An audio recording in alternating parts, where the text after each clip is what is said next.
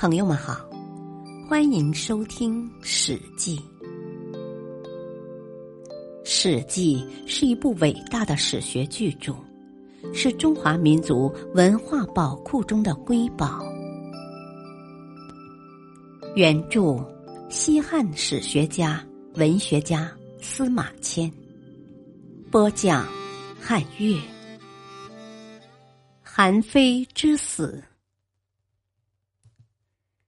韩非是战国末期著名的法家理论的代表，他的学说对后世产生了深远的影响。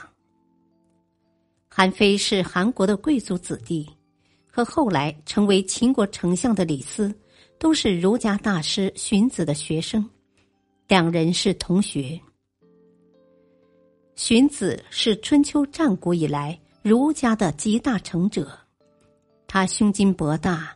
兼收并蓄，并不排斥其他学派。凡有好的思想，都予以采纳。韩非有口吃的毛病，不善于讲话，但擅长著书立说。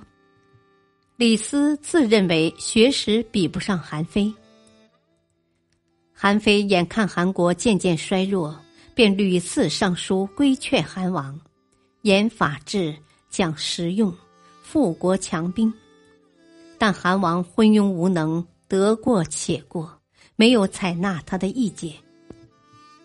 韩非痛恨国家不致力于法治建设，君王不能驾驭臣子，不能富国强兵，任用贤能之士，反而是些夸夸其谈的文学游说之徒充斥宫廷。他认为。现在国家所供养的人不是所要用的，而要用的人又不是所供养的。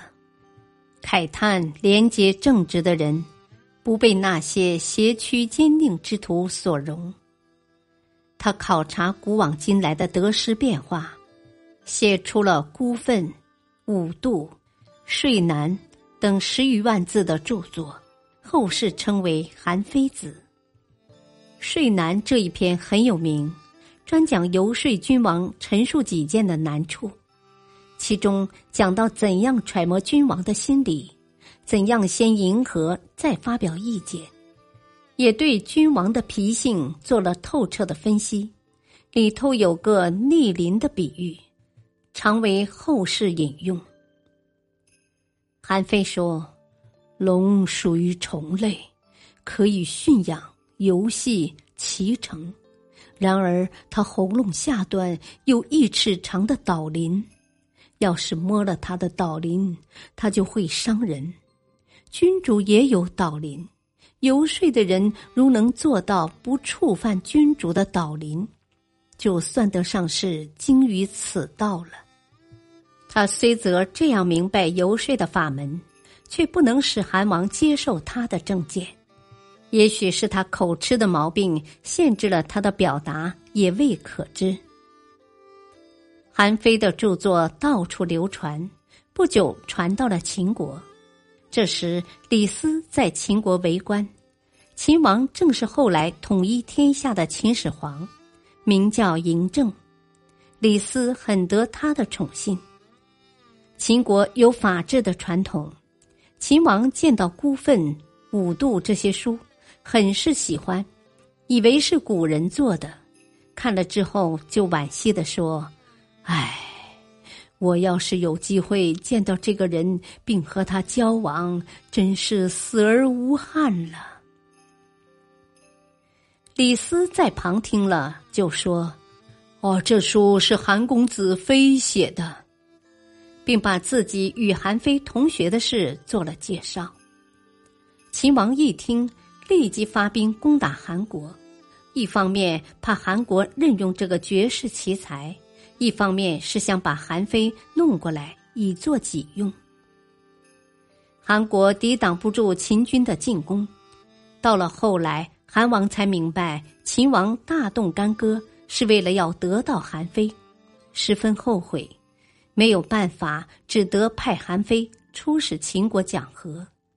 等于是把韩非给了秦国。秦王见了韩非，非常欣赏，一时还没有委以重任。就在这个间隙里，祸事来了。原来李斯、姚贾是秦王的宠臣，见韩非来了之后，秦王不时与他谈论治国之法，把李姚二人倒丢在一边了。二人记恨非常，恐怕不久之后，秦王任用韩非而不再宠信他们。于是。二人轮番在秦王面前诋毁韩非，说：“韩非是韩公氏子弟，现在大王要吞并六国，到头来韩非还是要帮助韩国，而不帮助秦国呀，这是人之常情。如今大王既然并不任用他。”在秦国留的时间长了，熟悉了这里的形势机密，再放他回去，无疑是给自己留下祸患呐。不如给他加个罪名，依法将他处死吧。秦王听这种话听得多了，也认为确实如此，用也不行，放又不大妥当。于是就命人把韩非抓了起来治罪。李斯已不顾同学之意，一心想置韩非于死地，恐怕秦王爱惜韩非的才能，过后反悔，于是派人带了毒药到狱中，劝说韩非自杀。韩非是韩国宗室，与其被抓了受辱，不如自杀殉国。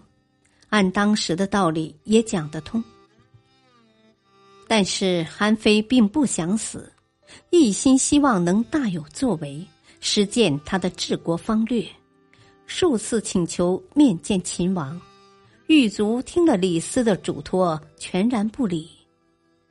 后来秦王果然后悔，下令赦免韩非，可是韩非早已死在狱中了。感谢收听，下期播讲秦王扫六合。敬请收听，再会。